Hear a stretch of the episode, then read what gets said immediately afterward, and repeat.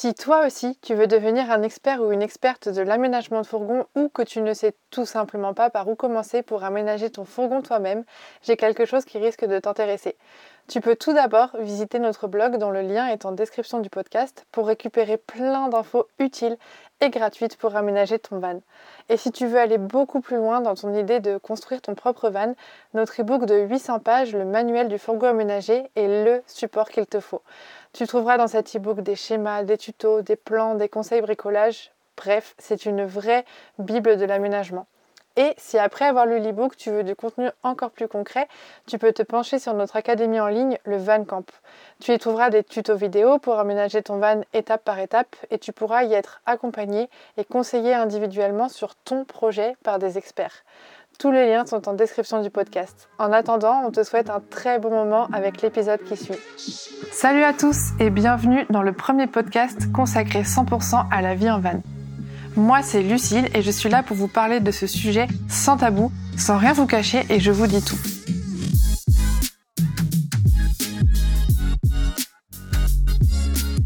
Ma mission, c'est vraiment de vous expliquer à quoi ressemble la vie en van telle qu'on la connaît nous. Je vous transmets un peu ce que nous on a vécu pour que vous sachiez dans quoi vous vous lancez et vous donner aussi nos petits tips et nos petits conseils pour vous accompagner.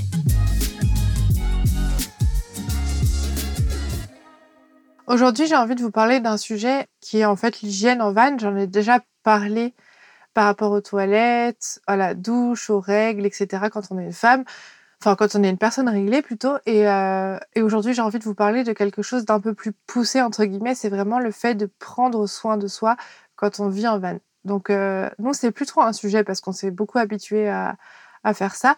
Mais euh, c'est vrai que PF, par exemple, on a un décalage. PF, lui, est beaucoup plus sensible au fait que quand il prend pas soin de lui, il se sent vraiment pas bien dans sa peau, alors que moi, j'ai un peu besoin de moins pour me sentir bien dans ma peau. Donc, pour vous raconter un peu notre routine quotidienne au niveau des soins, déjà le matin et le soir, moi, je mets de l'eau citronnée tout le temps sur la tête parce que euh, c'est des problèmes de peau, enfin, j'ai des problèmes de peau qui s'améliorent grâce à ça. Et du coup, aussi de l'aloe vera. Donc, ça, c'est deux soins qui se mettent au frigo. Donc déjà, le frigo, il est juste à côté de la salle de bain, donc c'est hyper pratique. Déjà, quand on a des soins qui nécessitent d'être au frais quand on est en van, c'est un peu compliqué euh, l'été. On peut les mettre dans un placard euh, le plus profond possible dans le coffre. On peut essayer de cacher ça, mais ça restera du produit pas frais quand même. Ça, c'est un premier point que je trouve important, c'est que il faut réfléchir à sa routine en fonction des dispositions qu'on a. Donc moi, je sais que j'ai un frigo, je peux, si j'avais pas de frigo, il faudrait que je trouve euh, un autre moyen de résoudre mes problèmes de peau. Donc ça, c'est mes deux, ma routine du matin et du soir. Et ensuite, euh, franchement, j'ai pas grand chose de plus, à part, euh, voilà, une petite crème par-ci, une petite crème par-là, mais une petite crème normale. Ça se, ça se conserve de manière plutôt normale dans le van, dans la trousse de toilette. Et PF, lui, voilà, un petit roll sous les yeux le matin. lui, il aime bien faire le nettoyage de dents au jet le midi après manger. Donc euh, ça, c'est quelque chose aussi qui nécessite euh, un point d'eau euh, plutôt constant parce qu'il faut remplir l'appareil. Il aime bien aussi se brosser les dents le matin, le midi et le soir, bah, comme moi, sauf que moi, je le fais pas tout le temps le midi, mais ça, faut pas le dire. Et puis après, c'est plutôt, voilà, PF, lui, il aime bien se passer la tête sous l'eau à chaque fois qu'il se douche. Moi, je me lave les cheveux une fois par semaine. Donc voilà, c'est des routines plutôt classiques, très très peu envahissantes. Donc je vais vous raconter un petit peu voilà comment on gère ça et comment on arrive à, être des gens propres mais qui vivent en van. Attention, c'est exceptionnel. je sais qu'il y a beaucoup, nous on a, enfin j'ai beaucoup de questions sur euh, les cheveux, le lavage des cheveux quand on est une femme en van. Alors personnellement, j'ai vécu les trois configurations qui sont de ne pas avoir de douche du tout, d'avoir une douche plutôt sommaire et d'avoir une vraie douche. Bon, je vous raconte pas la vraie douche qu'on a actuellement, c'est comme en, douche normale, il y a rien à raconter. Par contre, quand c'est euh, en douche plutôt sommaire ou pas de douche du tout, c'est toute une organisation qui nécessite de se dire, de se préparer psychologiquement. Ok, je me lave les cheveux aujourd'hui, donc euh, il faut que je me consacre une heure à ça. Et euh, vraiment, la, chose à faire en van, comme il n'y a pas de sèche-cheveux ni rien, c'est d'essayer de, se les laver le matin ou au moins trois heures avant de se coucher pour qu'ils sèchent. Et euh, franchement, j'ai les cheveux très longs. Ça me pose pas du tout de soucis. Vraiment, ça m'a jamais posé de soucis en fourgon. C'est pas euh, des entretiens de malades. et au pire, quand j'ai envie de leur mettre un produit dessus, il il n'y a pas de problème, j'ai le produit, il est dans ma trousse de toilette. Et j'ai tellement fait attention depuis plusieurs années à utiliser que des produits naturels que mes cheveux, en fait, ont, une, ont repris un peu leur texture normale et ils peuvent rester 7 jours sans être lavés et sans un pet de gras. Alors qu'avant, j'avais les cheveux gras, mais comme si je sortais d'une cocotte d'huile remplie tous les deux jours, quoi. Donc, c'est vraiment incroyable le changement qu'il y a eu. Donc, je pense que si moi j'ai pu le faire, n'importe qui peut le faire. Ça, c'est quand même assez pratique de se dire que je dois me laver les cheveux qu'une fois par semaine. Ensuite, vraiment, la deuxième chose euh, pour moi complexe, entre guillemets, euh, qui a peut-être à gérer en van au niveau de l'hygiène, c'est vraiment euh, l'épilation et le rasage. Chose que je fais voilà à la cire d'une part et dans la douche d'autre part. Donc c'est un non-sujet. Après, pour nous, je parle vraiment pour nous. Ensuite, voilà, quand on n'a pas de, de, douche dans le van, bah, soit il y a plusieurs solutions, soit on le fait dehors sur un spot plutôt nature, mais quand on se rase les jambes, bah, c'est vrai que c'est un peu compliqué de d'utiliser un rasoir à sec sans se faire mal. Donc il vaut mieux pouvoir avoir une petite crème, une petite mousse pour aider à faire ça proprement et de manière, euh, comment dire, euh, à pas se faire mal. Par contre, voilà, c'est vrai que c'est pas écolo. Donc pourquoi pas utiliser de l'aloe vera? Moi, je le fais souvent. Par contre, ça a conservé au frais. voilà, donc ça peut devenir compliqué euh, de se raser les jambes quand on n'a pas de douche. Mais nous, avec euh, ma pote quand on était en Australie. On allait dans les campings euh, se doucher, on en profitait à ce moment-là, quoi. Donc euh, au final, c'est un peu plus aléatoire, mais ça se fait. J'aimerais bien toucher un petit mot aussi par rapport aux produits utilisés en fourgon. J'en ai déjà touché quelques petits mots dans les podcasts précédents, mais j'aimerais juste le redire, c'est que en ce moment, on est sédentaire. Donc, quand on est sédentaire, c'est un peu difficile de déplacer le fourgon pour aller vider les eaux usées dans des égouts, sachant qu'on est dans un champ et que potentiellement le déplacement du fourgon quand il a plu ou quand quand il y a quand il y a beaucoup de boue, c'est un peu compliqué. Du coup, euh, c'est vraiment pas possible pour nous de de faire ça. Donc, euh, on utilise des produits 100% naturels.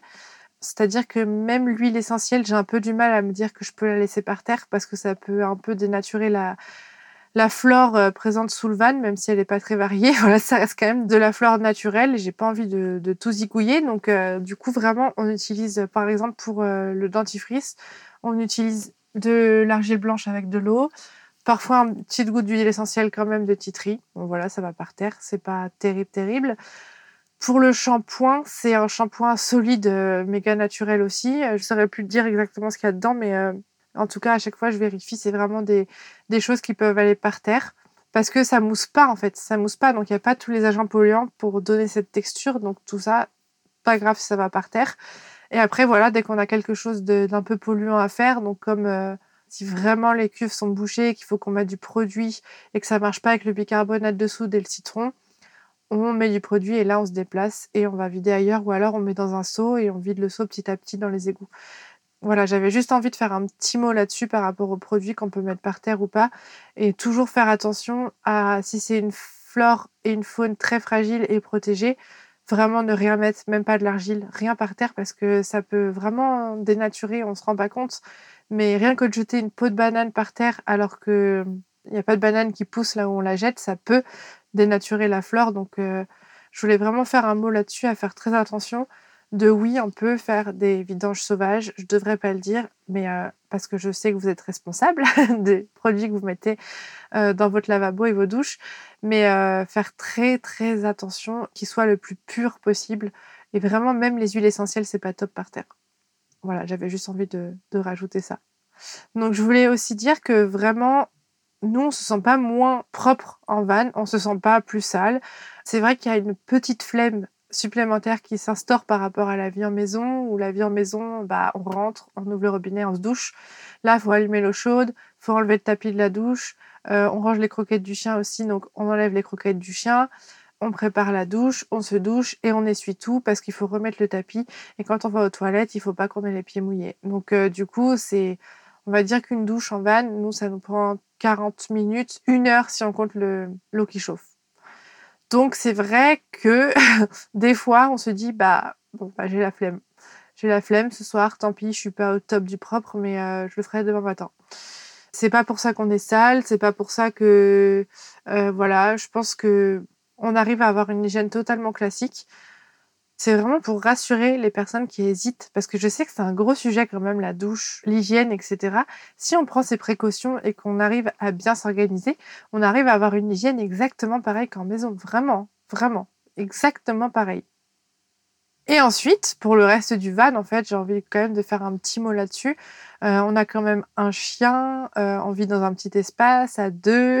enfin voilà, on pourrait vite se dire que ça devient sale. Mais en fait, pour essayer d'éviter que ça devienne trop poussiéreux, trop sale, tous les samedis, on fait un ménage à fond. Ça veut dire qu'on a un aspirateur quand même euh, pas mal puissant, mais petit, qu'on utilise pour tout aspirer. On secoue tout, on lave les draps. L'ascar, il a trois plaids différents, donc ça veut dire qu'il a jamais un plaid plus d'une semaine de suite. Et puis on aère le plus possible. On essaye de voilà le matelas de pas trop le coller à la porte pour pas que ce soit humide. On essaye d'essuyer les fenêtres quand il y a trop d'humidité. Enfin vraiment c'est tout un travail de tous les jours. Mais euh, voilà le van sent bon, on sent bon et tout le monde est propre dans un 5 mètres carrés. C'est incroyable. Hein en fait c'est comme dans une maison mais en plus petit. Donc c'est un peu plus de boulot mais on peut tout faire dans un van ce qu'on peut faire dans une maison. Voilà, j'espère sincèrement que cet épisode vous aura plu. Si mon podcast vous a aidé à avancer dans votre projet d'une quelconque manière, je compte sur vous pour le noter avec 5 étoiles et pour le partager à vos proches. C'est vraiment la meilleure manière de soutenir mon travail. Si vous voulez en savoir plus sur l'aménagement, l'homologation ou tout autre sujet qui touche au van aménagé, vous pouvez me retrouver tout de suite sur mon compte Instagram levanmigrateur tout attaché ou sur le blog www.levanmigrateur.com. À tout de suite